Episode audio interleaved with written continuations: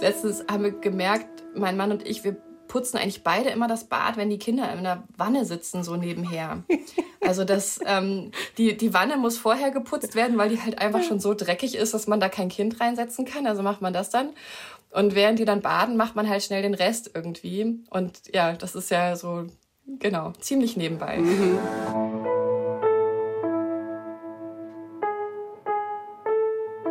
Eltern ohne Filter. Ein Podcast von Bayern 2.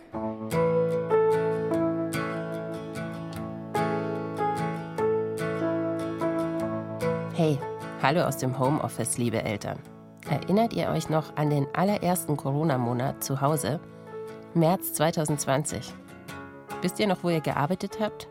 Ich hatte so einen Katzentisch am Fenster im Wohnzimmer. Und da habe ich versucht, mich zu konzentrieren. Am Küchentisch war bei uns kein Platz. Da haben meine Kinder die ganze Zeit gemalt und irgendwelche Rätsel gemacht. Da standen eine Menge Müsli-Schüsseln und halbvolle Tassen.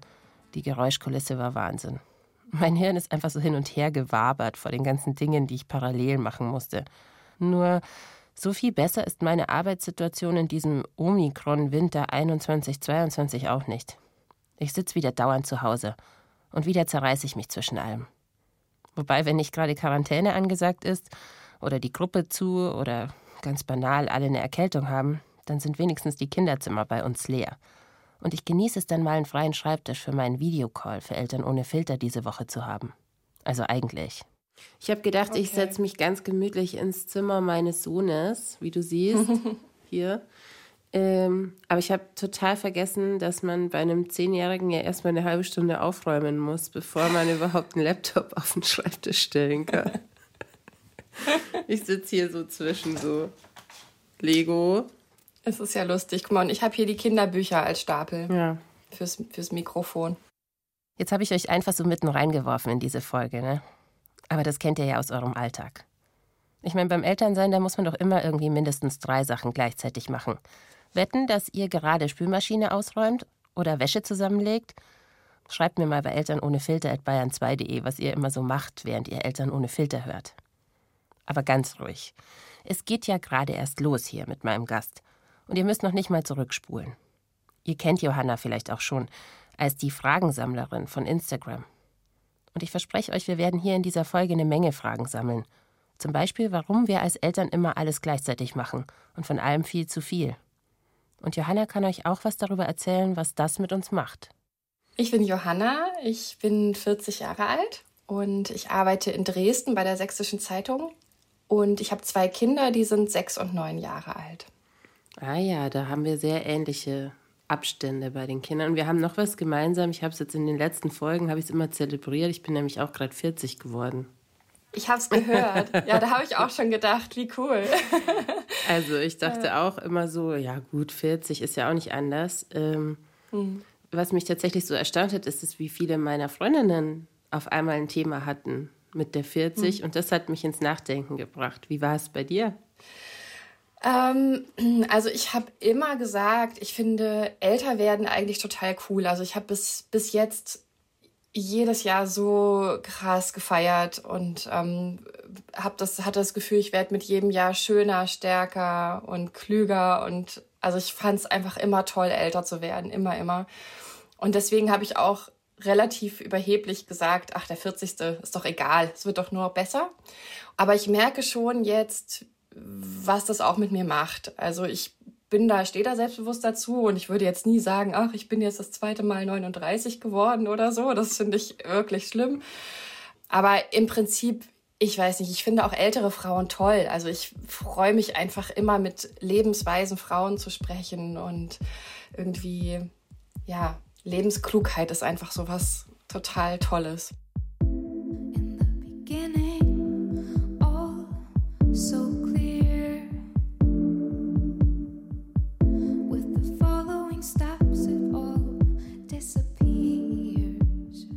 Der 40. Man kann sagen, was man will, aber es ist irgendwie schon eine Zäsur. Weil man eben ins Nachdenken kommt. Wie geht's mir jetzt gerade? Und wo sind die letzten zehn Jahre hin? Stehe ich da, wo ich sein will? Das sind ziemlich viele Fragen. Vielleicht hat deswegen auch Johannas Name bei Instagram etwas in mir zum Klingen gebracht. die Fragensammlerin. Ihr Name und ihre Texte zur Situation von Müttern und Eltern. Die sind sehr ehrlich, ohne urteilend zu sein. Im Gegenteil, sie sammelt eben Fragen, die sie sich selbst stellt oder auch der Gesellschaft. Darüber, was hinter dem ganzen Gerenne und der Erschöpfung steckt zum Beispiel. Erst am Abend vor unserer Aufnahme hatte ich wieder so einen Text von ihr gelesen. Es ging in dem Text ja um Fürsorge, also um Fürsorge für die Kinder und wie man sich als Mutter fühlt, wenn man sich mhm. kümmern kann. Das ist was, was ich total nachvollziehen kann. Also ich laufe auch zu Hochform auf, wenn einer spuckt und einer Fieber hat. Und ich bin auch immer ganz stolz darauf, dass ich schon ganz früh merke, dass meine Kinder krank werden. Also da sagt der Rest der Familie noch, du spinnst. Dann sage ich schon, nee, nee, die riechen anders, die kriegen jetzt ein Fieber. ähm, aber auf der anderen Seite fehlt einem dieses Gespür für sich selber so ein bisschen. Also die Selbstfürsorge, das um sich kümmern, darüber hast du geschrieben. Und die Reaktionen waren ja auch so, dass du da einen Nerv getroffen hast, glaube ich. Ah, glaube ich total. Ich habe mich jetzt gerade mal so ein bisschen beschäftigt mit dem Thema Mutter-Kind-Kur und ähm, das ist ja unglaublich, was es da für ein Angebot gibt. Also es gibt unfassbar viele Kliniken, die Mutter-Kind-Kuren anbieten und fast alle haben das Portfolio Erschöpfungszustände, Burnout. Natürlich gibt es auch welche, wo es um Essstörungen oder sowas geht, aber das Thema Erschöpfung bei Müttern ist, ist einfach, es ist ja wirklich eine Pandemie, also hm. Epidemie, ja eigentlich schon. Und das finde ich total spannend, dass das so schwierig ist für Mütter, die ja irgendwie den ganzen Tag eigentlich nichts anderes machen, als sich um andere zu kümmern. Oder zumindest den ganzen Tag außerhalb ihrer Erwerbstätigkeit, dass die sich nicht um sich selber kümmern können. Oder eben auch Fürsorge eigentlich bräuchten für sich und die und das schwierig finden, die einzufordern oder einfach mal zu sagen, hier, ich, ähm, ich erwarte das jetzt von dir, mein Partner, meine Partnerin, dass ähm, du mir jetzt eine Suppe kochst und die Decke bis an die Nasenspitze hochziehst und einfach dich jetzt um mich kümmerst. So. Wie, wie verteilt ihr euch so die Arbeit zwischen euch beiden? Generell meinst du jetzt? Mhm. Also ich glaube, es ist ziemlich 50-50. Also wir arbeiten beide nicht voll. Ich arbeite vier Tage die Woche, also 32 Stunden. Und mein Mann ist Freiberufler. Da kann man das nicht so richtig sagen, aber der kommt definitiv auch nicht auf einen Acht-Stunden-Tag, eher weniger. Und dadurch, dass mein Job bei der Tageszeitung so stark an bestimmte Abläufe gebunden ist, ist er auch derjenige, der häufiger die Kinder abholt und auch eigentlich fast immer als erster einspringt, wenn jemand krank ist, weil er einfach ja flexibler ist. Und ich muss halt häufig auch in die Redaktion und habe feste Termine und so. Und darum, ich sage immer, er macht mehr mit den Kindern und ich mache mehr Haushalt. Also so ist das bei uns eigentlich aufgeteilt, weil mir einfach Ordnung und Sauberkeit ein bisschen wichtiger ist als ihm. Und er kann dafür sich besser flexibel für die Kinder, um die Kinder kümmern. Ja. Also mein Mann kann besser spielen, weil der dann auch den Wäschestapel daneben einfach Wäschestapel sein lässt. Absolut. Donnerstag, Freitag sind so meine Hardcore-Tage, wo ich richtig, richtig viel arbeite. Und dann komme ich Freitagabend um sieben von der Arbeit nach Hause und denke so, okay, also es ist halt einfach gar nichts passiert jetzt hier. Das ist so ein bisschen gemein, weil das stimmt natürlich nicht. Mhm. Er hat natürlich voll viel gemacht ja. auch. Aber er hat einfach wirklich viel mehr Zeit mit den Kindern verbracht, das, als ich das machen würde, wenn ich mit den Kindern zusammen bin. Also meine Tochter hat letztens gesagt, immer wenn ich zu dir komme, hängst du Wäsche auf.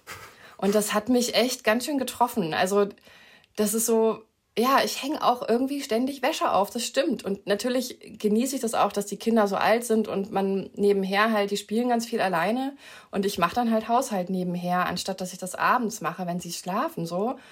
Aber dadurch sehen meine Kinder mich auch ständig irgendwie symbolisch sozusagen Wäsche aufhängen oder halt irgendwas anderes tun.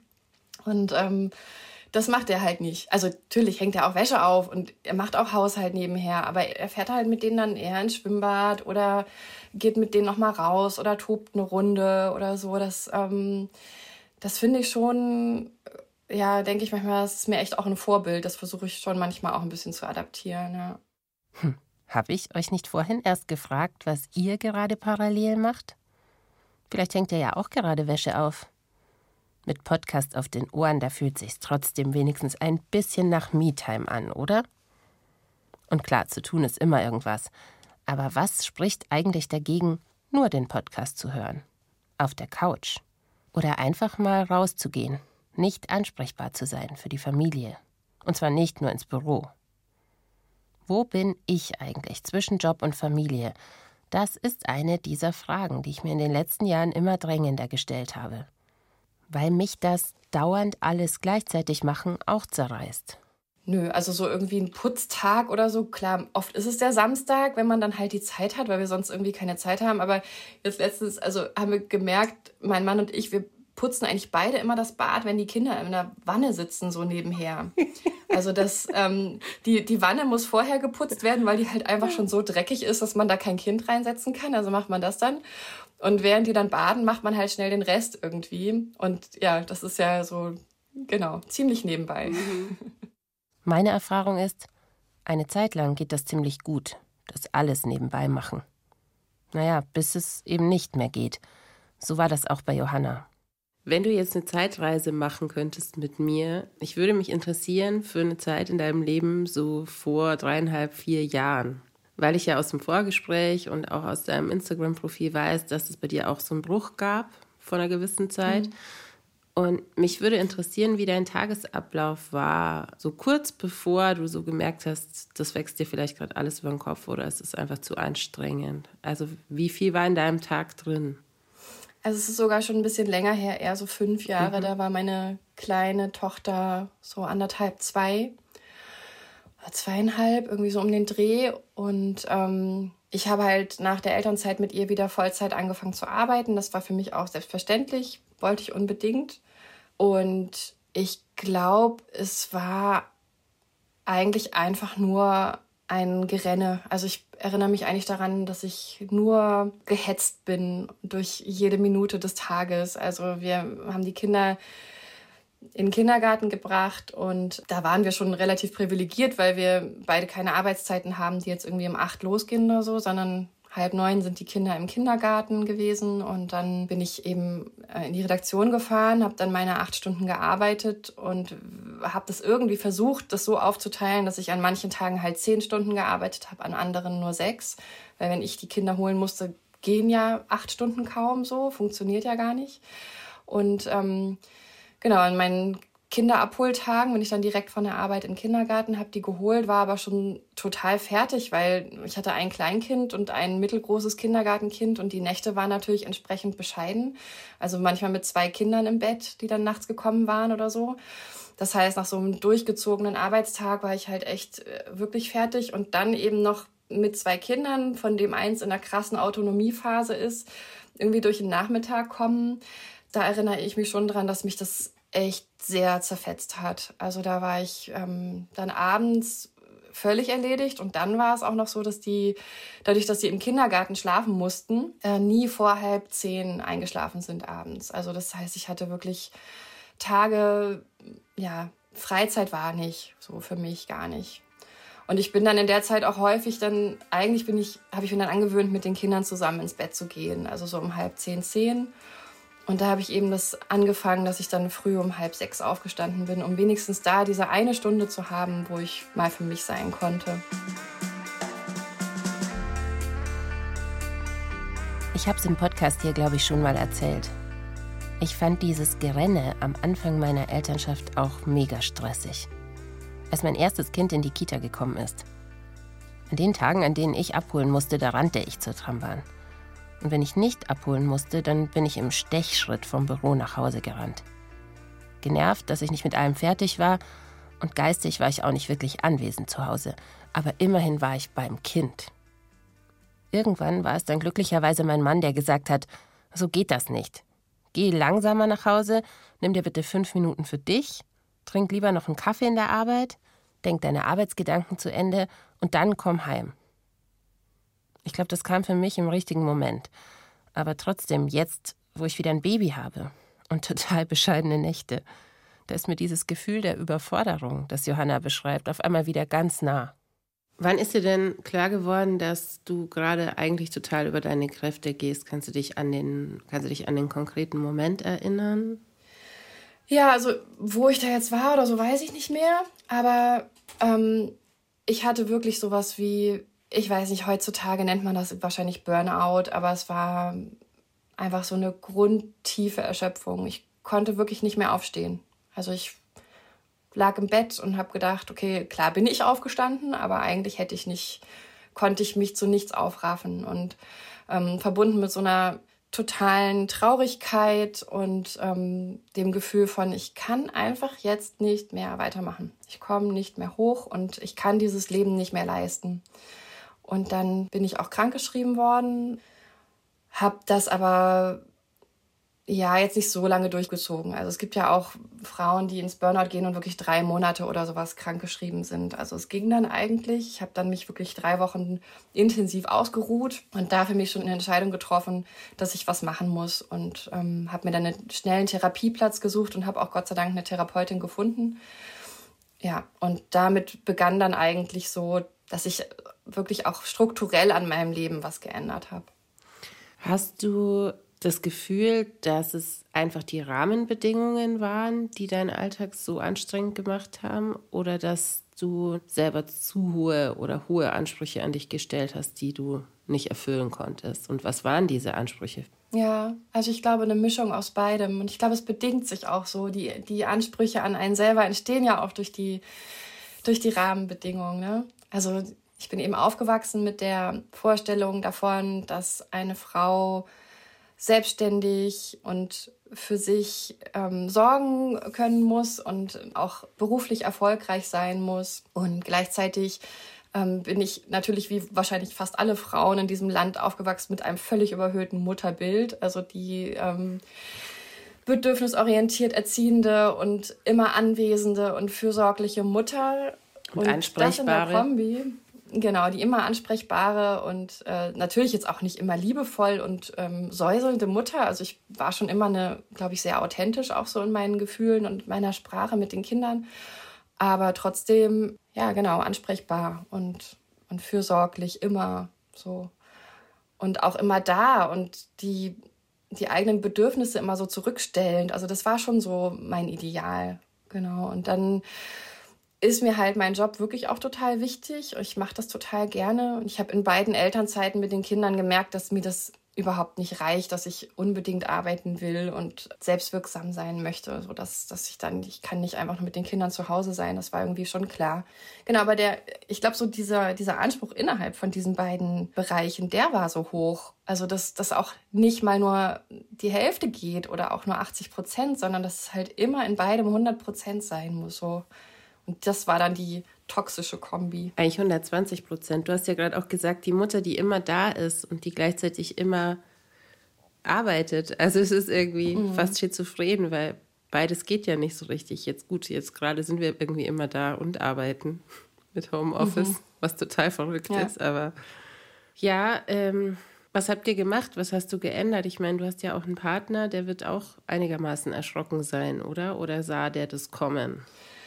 Also mein Mann ist da, ist da irgendwie ganz gut drin, der, wenn alles geschafft ist, dann lässt er halt die Wäsche stehen und legt sich aufs Sofa. Und das ist total schlau. Also ich fand das früher auch immer so, ähm, war ich davon auch genervt. Aber inzwischen glaube ich, dass das total sein, sein Lebenserhaltung ist, dass er halt gut für sich sorgt. So. Und ähm, das, ich erinnere mich auch noch daran, dass der in der Elternzeit, der hatte auch ein paar Monate Elternzeit mit den Babys jeweils und der hat sich halt mit denen mittags immer hingelegt und hat geschlafen und hat alles andere stehen und liegen gelassen. Das hätte ich halt nie gemacht so und darum, das ist so seine Vorstellung auch von Elternschaft, dass man irgendwie sich das möglichst schön macht. Also mein Mann hat hat es nicht kommen sehen, was mit mir passiert, aber er hatte in jedem Moment ähm, Verständnis mit für mich und hat das ähm, sehr unterstützt, was ich dann verändert habe. Also ich ja, ich glaube, es war so eine Kombination aus, ich arbeite halt meine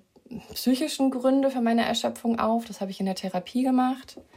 Und wir gucken mal, was wir strukturell so machen können im Familienleben. Also vielleicht weniger arbeiten, wobei ich das am Anfang noch gar nicht gemacht habe. Also die Stunden reduziert habe ich eigentlich erst viel, viel später.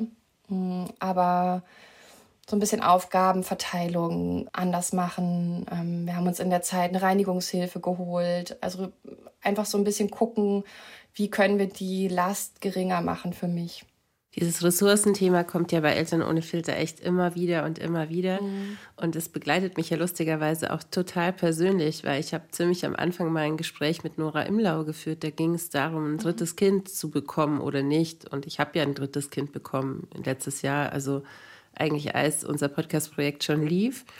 Und es hat damals auch echt viel bei mir ausgelöst, dass sie gesagt hat, man kann auch erstmal alle anderen Rahmenbedingungen so verändern, dass man wieder Luft hat.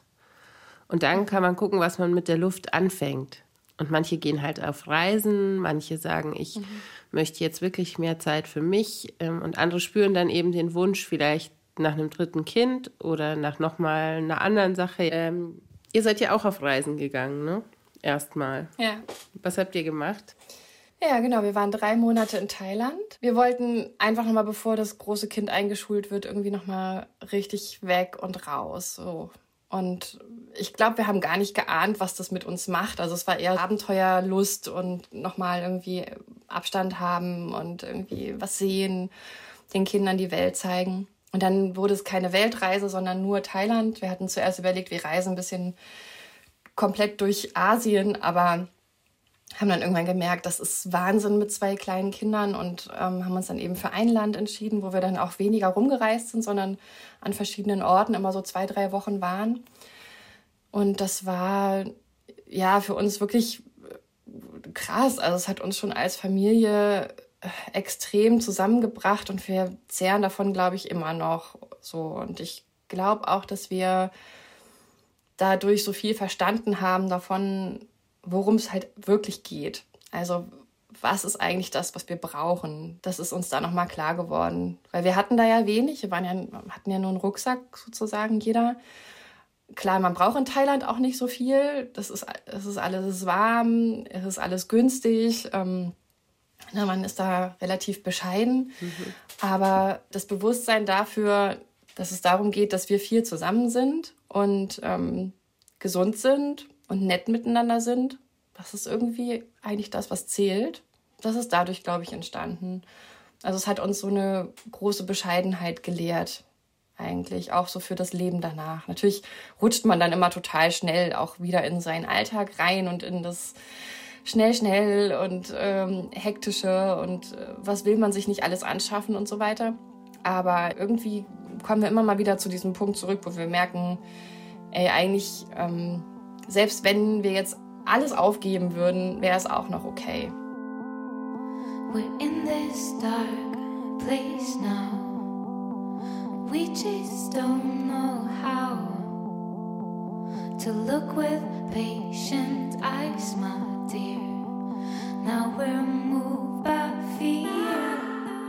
Ich habe vorhin gesagt, wir fragen uns manchmal, wo sind eigentlich die letzten zwei, fünf oder zehn Jahre hin? Und die Antwort ist, wir vergessen einfach Pause zu machen. Wir halten nie inne, wir holen keine Luft. Mütter von kleinen Kindern atmen viel zu wenig, sagt meine Kollegin und gleichzeitig Atemtherapeutin Ulrike, von der habe ich euch ja auch schon das ein oder andere Mal erzählt. Aber was lassen wir jetzt weg, um Pausen zu bekommen? Kaffee nach der Arbeit, das heißt zehn Minuten weniger Zeit mit dem Kind. Thailandreise heißt einige Monate nicht im Job präsent sein – auch wenn der Chef oder die Chefin den Kopf schüttelt. Prioritäten setzen. Aber wie spüren wir, was wir wirklich brauchen? Oh Mann, ich merke gerade, dieser Podcast wird auch eine Fragensammlung.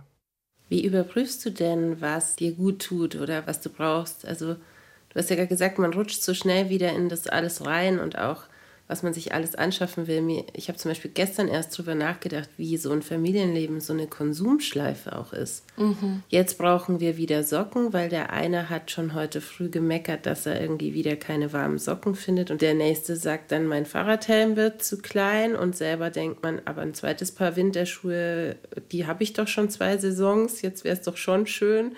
Also es ist eine unfassbare Konsumschleife auch, die man ja auch erwirtschaften muss. Also das darf man auch nicht vergessen. Klar, es geht immer weniger, aber wie findet man die Balance zwischen dem, was man irgendwie braucht, was man sich wünscht und wo man dann aber auch merkt, ich arbeite jetzt sozusagen hauptsächlich, um dann wieder in die Konsumschleife reinzugehen.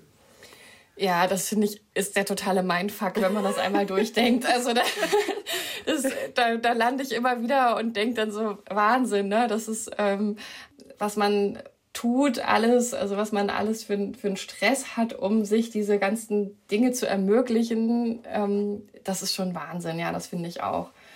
Ich glaube manchmal einfach, also was mir hilft, ist manchmal einfach immer wieder sagen, ey, Quatsch, so brauchst du wirklich nicht.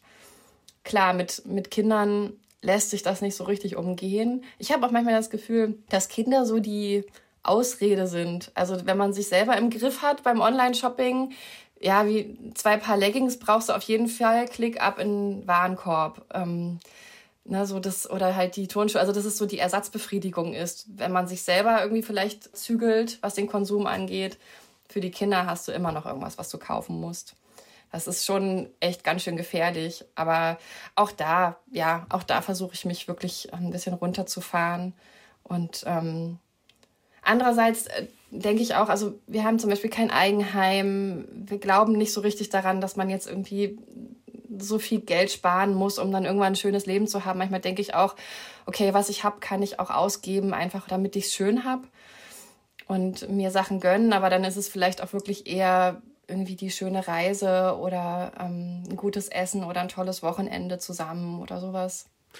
Also das Niveau, auf dem wir Familie leben, finde ich manchmal einfach krass. Ich weiß nicht, wie es dir hm. geht mit unserer Kindheit. Also das klingt jetzt schon nach äh, die alten Reden über früher, aber manchmal geht es ja. mir so, ich bin 81 geboren, ja, dann ähm, in meiner Kindheit waren halt manche Dinge einfach noch nicht so selbstverständlich. Es gab irgendwie keine Handys, es gab keine Computer, außer bei manchen Familien, die so schon total fancy unterwegs waren. Und dann war es wirklich so, dass ich darüber nachgedacht habe, also wenn wir früher in Urlaub gefahren sind, haben meine Eltern gesagt, also die, die Ferienunterkunft kostet so und so viel und wenn wir dann dahin fahren, ähm, dann kostet die Tankfüllung hin, dann muss man unterwegs einmal tanken auf der Rückfahrt, also dann kostet der Tank noch so und so viel. Also es war immer ein, auch ein Thema, mhm. was das Benzin kostet.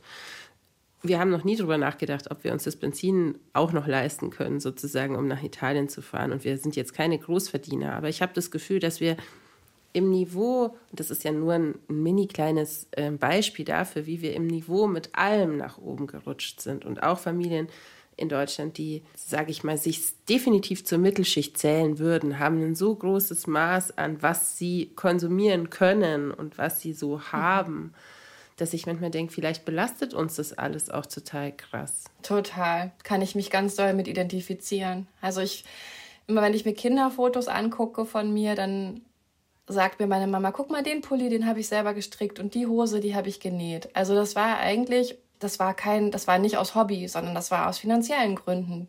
Sie konnte einfach nicht uns komplett in neu gekaufte Klamotten einkleiden. Gut, nun ist meine Mutter auch gelernte Schneiderin, da war das dann jetzt auch nicht so der Act.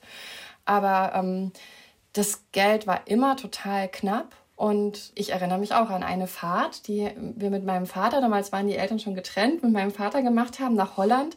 Und wir sind wirklich mit dem letzten Liter Benzin nach Hamburg reingerollt. Es war nichts mehr im Tank drin und es war auch kein Geld mehr in seinem Portemonnaie. Also das muss man sich mal vorstellen. Das ist, und ich weiß schon, das war Stress, deswegen hat sich das auch bei mir eingeprägt. Also er hatte schon echt Stress, dass wir es schaffen. Aber das, das muss man sich mal reinziehen. Das, das würde mir nie passieren. Oder weiß ich nicht. Ich bete sehr, dass es mir nicht passiert. Aber wir haben uns echt an wahnsinnig großen Wohlstand äh, gewöhnt. Und ähm, ja, ich finde auch, dass das so total verleitet. Und dann ist man ja auch wirklich so umgeben, gerade wenn man auf Social Media aktiv ist, mit so vielen Verlockungen, was man alles haben müsste, was man alles brauchen könnte. Tickle in sun, I know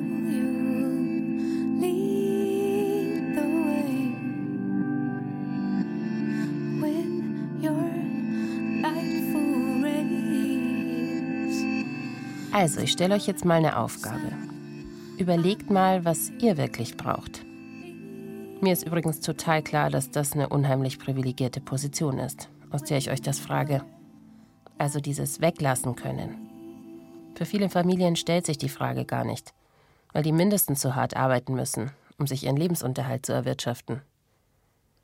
Aber neben dem Materiellen gibt es ja noch ganz viele andere Punkte, an denen wir mehr schaffen wollen, mehr geben wollen als wir vielleicht können, was wir besonders gut machen wollen, oft bis zur Erschöpfung. Vielleicht ginge da auch manchmal ein bisschen weniger.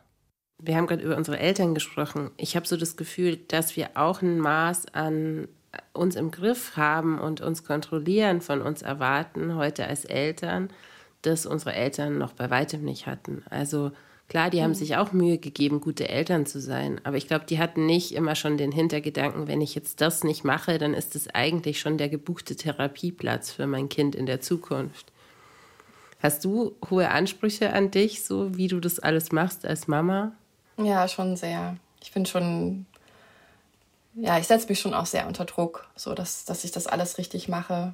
Auf jeden Fall. Also ich, ich meine, jetzt äh, denke ich manchmal, gut, jetzt ist, sind die Messen sowieso gesungen. Man sagt ja immer, bis zum dritten Geburtstag kann man irgendwie das noch versauen und danach ist eh vorbei.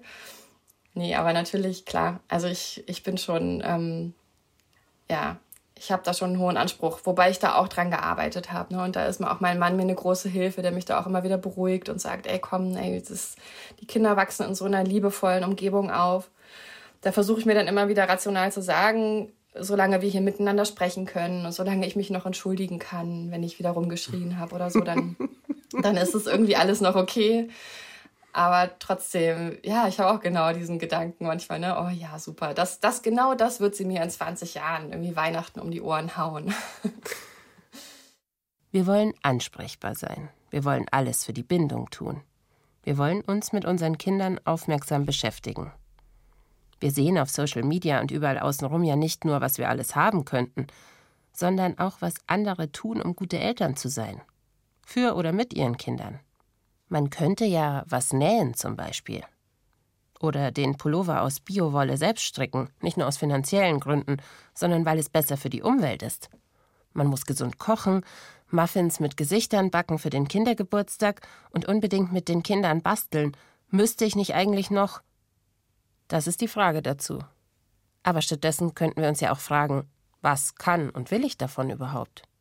Und das rausfinden und dann für sich beantworten und dann den eigenen Elternweg gehen? Ich glaube, was das angeht, da bin ich gar nicht so unter Druck. Ich habe dann schon irgendwann gesagt, ja gut, ich, ich bastel halt nicht so gerne. Ich finde auch es total anstrengend, mit den Kindern zu kochen oder zu backen. Das ich weiß nicht, machen ja auch viele irgendwie total gerne oder finden das irgendwie wichtig. Ich finde es furchtbar, es stresst mich total. Ja, und ich bin auch nicht so die die Spielerin. Ich kann mich auch irgendwie jetzt nicht stundenlang mit den Kindern hinsetzen und mit denen irgendwelche Puppenspiele machen oder so. Das, das konnte ich. Aber das konnte ich eigentlich alles ganz gut loslassen, weil ich, glaube ich, am Ende dann doch ähm, eigentlich sehr gut spüre, wo, an welchen Stellen ich denen eine gute Mutter bin. Also ich bin, glaube ich, ich kann total gut spüren, was sie brauchen. Ich ähm, kann total gut über Gefühle reden. Das ist jetzt gerade, wo meine große Tochter neun ist und so das so ja, so ein bisschen so Vorpubertät losgeht und einfach so andere Themen irgendwie äh, losgehen und das Thema Gefühle irgendwie groß wird, da merke ich, dass ich da wirklich, glaube ich, einfach richtig spitze bin. Das hm. kann ich total gut. Und ähm, ja, das darum war ich da, habe ich mich da jetzt eigentlich nie so unter Druck gesetzt, dass ich irgendwas nicht, nicht ableisten kann oder so. Mhm. Und hast du, was spielt ihr denn gerne zusammen oder was macht ihr denn gerne zusammen? Also jetzt in letzter Zeit ist es wirklich lustig, weil meine Kinder wahnsinnig viel Playmobil spielen und ähm, das ist etwas, was ich in meiner Kindheit auch total gerne gemacht habe. Also ich sitze, das ist das Einzige, was ich echt gerne mit denen mache. Ich setze mich wirklich gerne hin und baue das Zeug auf. Das finde ich alles einfach mega.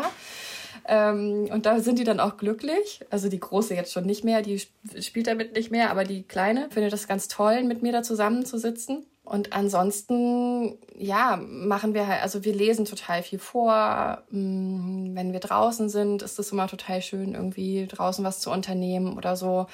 Ähm, aber ich bin, glaube ich, echt eher die, ich liege dann halt eine halbe Stunde mit denen im Bett abends und rede mit denen ganz lange. Das ist so, ähm, sind, glaube ich, solche, solche, so, das sind so meine Qualitäten. Ja. Das kann ich total. Habe ich so irgendwie gerade das Gefühl, das ist ein bisschen wenig. Nee. Müsste ich mit denen irgendwie gerne mehr, ma mhm. mehr machen wollen oder so? Also ich komme ich jetzt gerade selber so ins Zweifeln, aber. Nee, ja. ich kann es total gut nachvollziehen, weil ja oft Einschlafbegleitung ist ja verhasst und ich kann es irgendwie auch verstehen. Und es gibt ja auch Jahre, in denen Einschlafbegleitung zum Kotzen ist. Also wenn sie dann immer noch mal wieder aufstehen und aufstehen, so mit zwei und man will aber einfach, dass mhm. sie sich hinlegen. Aber ich kann echt sagen, so bei größeren Kindern finde ich es richtig schön. Ich finde es auch voll schön. Also ich finde auch, habe auch da immer noch so den, diesen Moment, wo ich denke, oh Gott, jetzt ist es halb neun und jetzt wird neun. Uh, können wir jetzt vielleicht mal langsam, ich will jetzt meinen Feierabend.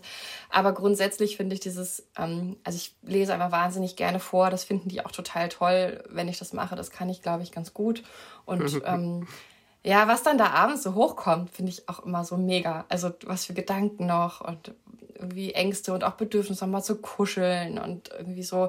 Das kann ich aber auch ehrlich jetzt sagen, weil die jetzt größer sind. Also als sie klein waren, habe ich es wirklich gehasst. Wirklich, wirklich. Also da dieses äh, Stunde an einem liegen und nicht zur Ruhe kommen, genau, das ist furchtbar. Schlimmste Zeit.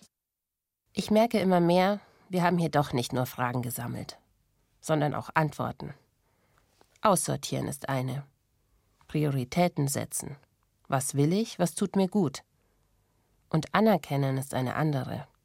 Da bin ich gute Mutter, da bin ich guter Vater. Anderes kann ich weglassen. Es gibt ja diese Idee, dass es so die Jugend als neue Lebensphase erst seit so ein paar Jahrzehnten gibt. Also früher gab es halt irgendwie Kind sein und dann Erwachsensein. Und so diese lange Jugend, die sich ja heute zum Teil bis in die 30er reinzieht bei manchen, die ist ja relativ neu. Und dann haben wir gesagt, eigentlich gibt es ja auch noch mal eine neue Lebensphase für Frauen. Denn zwischen diesem Mama-Sein und alles total dicht und dem Oma-Sein, was früher echt mhm. super nahtlos ging, ja, also meine Omas waren irgendwie Mitte 40, Ende 40, als ich auf die Welt gekommen bin, gibt es ja jetzt eine lange Lebensphase, in der ein bisschen Luft wiederkommt, die vielleicht so in unserem Alter jetzt anfängt oder ein bisschen mhm. später, wenn man noch kleinere Kinder hat oder ein bisschen früher, wenn die Kinder schon älter sind. Aber wo man so nochmal Bock hat, wirklich was zu machen und vielleicht auch ja noch Kraft zu haben. Mhm. Also ich weiß nicht, ich habe so wahnsinnig viel Lust auf die nächsten zehn Jahre, 15 Jahre irgendwie ganz viele Sachen zu machen. Wie geht's dir da? Ja, total, klar. Voll. Also ich habe eben, als du gesagt hast, du hast jetzt ja noch mal ein Baby gekriegt, da habe ich gedacht, ach Mensch, irgendwie, ich finde es auch voll cool, wenn Frauen einfach so Ende 30 noch mal sagen, da kommt jetzt noch eins. Das, also wir hatten da auch eine Zeit lang noch mal überlegt, ob das irgendwie schön wäre. Und jetzt bin ich aber gerade total froh, ähm, dass ich mich, also dass ich erstmal größere Kinder begleiten kann und auch, dass es jetzt sich halt langsam so ein Raum aufmacht, der, der irgendwie da ist. So. Natürlich, finde ich, birgt die Schulzeit schon nochmal krasse Herausforderungen. Da muss man irgendwie echt auch nochmal präsent sein. Das ist jetzt auch nicht weniger anstrengend, aber es ist halt planbarer und es kann auch, man kann es auch besser verteilen, einfach auf die verschiedenen, ähm, auf die beiden Elternteile. Man schläft schon auch genau. besser. Man schläft einfach besser, genau. Und die Kinder haben auch Verständnis, wenn man sagt, ab acht ist Elternzeit abends und da kommt ihr bitte nur noch, wenn jemand blutet. Ja, also genau, deswegen ist schon, äh, tut sich gerade krass was auf, auf jeden Fall. Das äh, finde ich auch gerade total schön und da nochmal so, so neu nachdenken zu können. Gut, nun ist Pandemie, es ist irgendwie mhm. gerade mit Planen nicht so viel und irgendwie Ideen und Projekte umsetzen und so. Aber doch, ich merke, wie auch so mein, ja, wie so wie so Raum im Kopf entsteht, ne, der irgendwie jahrelang jetzt einfach nur von Erschöpfung eigentlich gefüllt war. Feels like on a. We're so high, high reaching the sky. Also, jetzt mit 40, da habe ich ein paar Antworten gefunden auf die ganzen vielen Fragen des Elternseins. Und Johanna auch. In einem Punkt sind wir uns übrigens auch einig, und der ist richtig wichtig. Es müsste mehr Vorbilder geben. Mehr Frauen und Männer, die Familie und Job vereinbaren, erfolgreich sind und öffentlich sagen, dass eben nicht alles machbar ist. Wie meine Kollegin Ulrike zum Beispiel, mit den vier erwachsenen Kindern. Sie sagte letztens zu mir, Jetzt gerade fühlt sich vielleicht an wie der Schleudergang in der Waschmaschine. Mhm. Aber ähm, es gibt auch eine Zeit, da kommen deine Kinder und sind total stolz auf das, was ihre Mama macht. Also sagen so, hey, cool, dass du immer gearbeitet hast oder dass du was machst, wofür du Leidenschaft hast. Oder wenn du nicht erwerbsarbeitest, dass du jemand bist, der total begeistert in diesem oder jenem Hobby aufgeht oder so. Also ich sage so, das, wofür du brennst, ne, das finden deine Kinder mhm. cool an dir. Nicht, dass du ihnen irgendwie immer äh, Socken gekauft hast, so wie ich gestern brav sofort Socken kaufen gegangen bin. ja, klar. Weil mein Sohn sich beschwert hat. Ähm, genau, und irgendwie fand ich das so beruhigend, ja, weil wir ja immer Angst mhm. haben, dass wir uns aufteilen. Nicht, nicht genug Platz für die Kinder bleibt, so zwischen allem. Ja. Ich weiß, ich habe diesen, hab diesen Gedanken auch oft, dass ich dann irgendwie mir sage, meine Töchter zum Beispiel, die sind so ganz klar darin, dass sie auch sich vorstellen können, mal Chefin zu sein irgendwo oder so, weil ich habe ja eine Führungsposition und irgendwie, ähm, das ist für die so überhaupt keine Frage, dass, dass die halt ja viel machen können. Ich will jetzt nicht sagen, alles machen können, aber dass ihnen irgendwie schon viel offen steht und ähm, dass sie arbeiten wollen und mit ihrer Arbeit was bewirken wollen. Aber trotzdem, ich schwanke immer so. Ich, ich denke schon manchmal auch, ja, aber da sein, wenn es brennt, ist halt auch wichtig. Und ich bin es halt aber einfach nicht immer. Kann ich nicht. Ich bin halt einfach auch oft nicht anwesend oder irgendwie auch ja zu erschöpft oder oder so. Und da frage ich mich dann schon manchmal, ist das alles richtig so? Ne?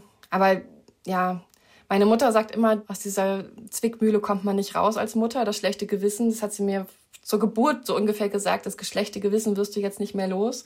Also es ist halt der, die Krux als Mutter irgendwie, dass man so mit sich rumschleppt. Ich wünschte, es wäre so. Ich weiß nicht, wie geht's dir? Kannst du das gut ablegen?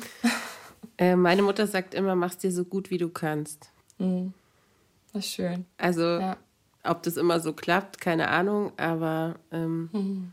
ich versuche auch aus dieser Dauerschleife an Performance und Anspruch an sich selber rauszukommen und finde auch, dass sie zu eng verknüpft ist mit der Frauenrolle. Also warum sollten mhm. Väter mhm. nicht genauso einen hohen Anspruch an sich haben, dass die immer da sind und performen? Und wir haben gerade gesagt, man kann so viel von denen lernen, so. Also, wo du gerade gesagt hast, ich bin nicht immer da, habe ich sofort gedacht, naja, aber wahrscheinlich ist dein Mann da. Also, dass gar ja, keiner da ist, klar. ist eher unwahrscheinlich. Und wenn man das zu zweit schultert, ich meine, ich finde, bei drei Kindern wären drei Erwachsene praktischer. genau, und ja, also das ist so eine lebenslange Aufgabe, oder? Für Frauen vom Perfektionsanspruch wegzukommen. Und die lebensklugen Frauen, die du erwähnt hast, also mhm. sind ja die, die das können irgendwie so ein bisschen, ne? Die so in ihre Rolle reingewachsen sind und, und zufrieden sind mit sich auch. Ja, das stimmt. Oder was beeindruckt dich an, an älteren Frauen, die du als Vorbilder sehen würdest? Also ich habe gerade auch überlegt, ich glaube nicht, dass ich da jetzt, dass ich lebenskluge Frauen kenne, die dann da sitzen und sagen, oh mein Gott, es war alles nicht genug. das ist, das ist, das ist ja eigentlich das Gegenteil von Lebensweisheit oder so. Das stimmt schon. Und es bringt ja auch nichts. Es bringt überhaupt nichts, sich zu zermartern. Also dann abends da zu sitzen und sich zu sagen, äh, Gott, ich bin überhaupt keine anwesende Mutter und wenn ich anwesend bin, hänge ich Wäsche auf im, im, im, in den Augen meiner Tochter oder so. Das, das ändert ja gar nichts. So. Das Einzige, was halt sich ändern kann, ist irgendwie, entweder ich ändere wirklich mein Leben, meine ganze Struktur ähm, und das will ich nicht. Das ist für mich klar, dass ich irgendwie nicht aufhören will zu arbeiten. So. Oder ich ändere halt meine Einstellung dazu und sage irgendwie, genau wie du sagst, ich habe ich hab das Beste gemacht, was ich konnte. Oder was, wie sagt deine Mutter das? Mach dir so gut, wie du kannst. Mach dir so gut, wie du kannst. Ja, es ist super. Das ist total gut. Ja. Weil es geht ja auch um den einzelnen Moment. Wenn man sich in dem Moment ganz gut fühlt, hilft ja schon mal ziemlich weit über den Tag, ne? Also wenn es der dritte total. Kaffee sein muss, ja. dann muss es halt leider sein, damit die nächste halbe Stunde gut ist. Ja, und ich finde auch, also was mir jetzt gerade so klar wird, ich glaube, ich komme auch durch so eine Vorwurfshaltung, wenn ich was, wenn ich irgendwie, weiß nicht, rumgezickt habe oder ungerecht war oder wieder gedroht habe oder so, komme ich ganz schnell in so eine Selbstgeißelung rein. Oh, ich, bin so eine schlechte Mutter und wie konnte ich nur und das darf dir nicht passieren. Und ähm, das macht dann auch wieder noch mehr schlechte Stimmung.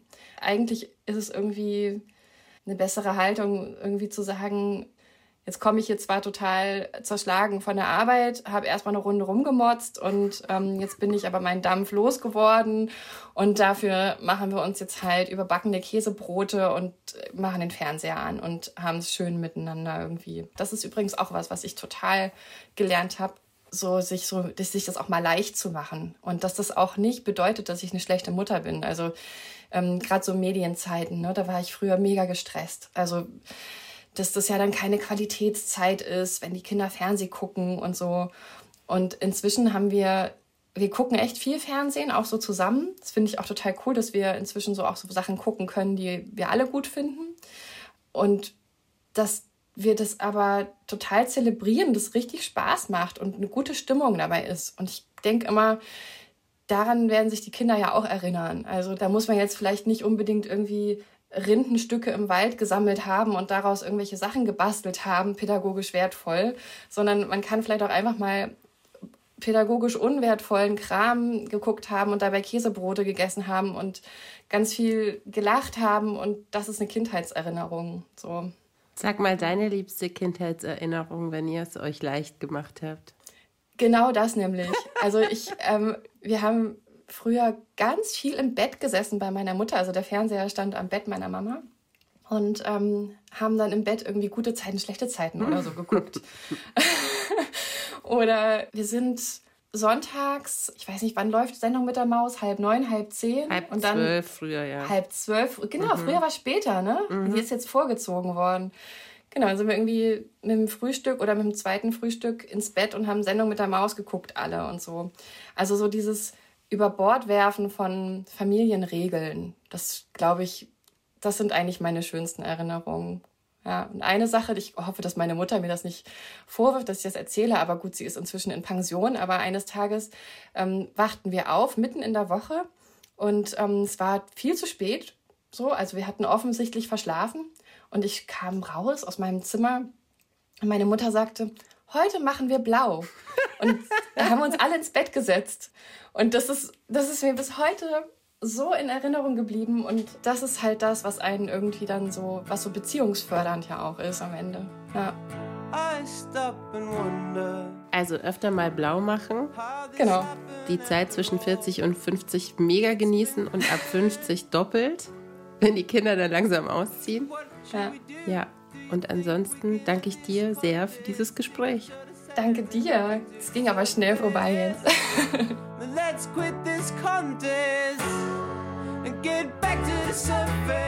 Eltern ohne Filter ist ein Podcast von Bayern 2. Redaktion bei dieser Folge hatte Sibylle Giel und produziert hat Bernd Schreiner. Falls ihr auch ein paar Antworten habt, wie ihr dieses Gerenne und die Erschöpfung hinter euch lassen konntet, dann schickt sie uns unbedingt. Und nächste Woche ist hier Russland am Start. Hoffentlich ganz frisch. Zum Thema Das Chaos umarmen. Dieser Satz kommt nicht von mir, der kommt von Daniel Bröckerhoff, Journalist und Moderator beim NDR. Mit dem habe ich über sein Zitat wildes, chaotisches, unkreatives Leben gesprochen und warum er aber sagt, ich muss mich nicht weiter ständig optimieren. Ich möchte lernen, das Chaos irgendwann zu umarmen.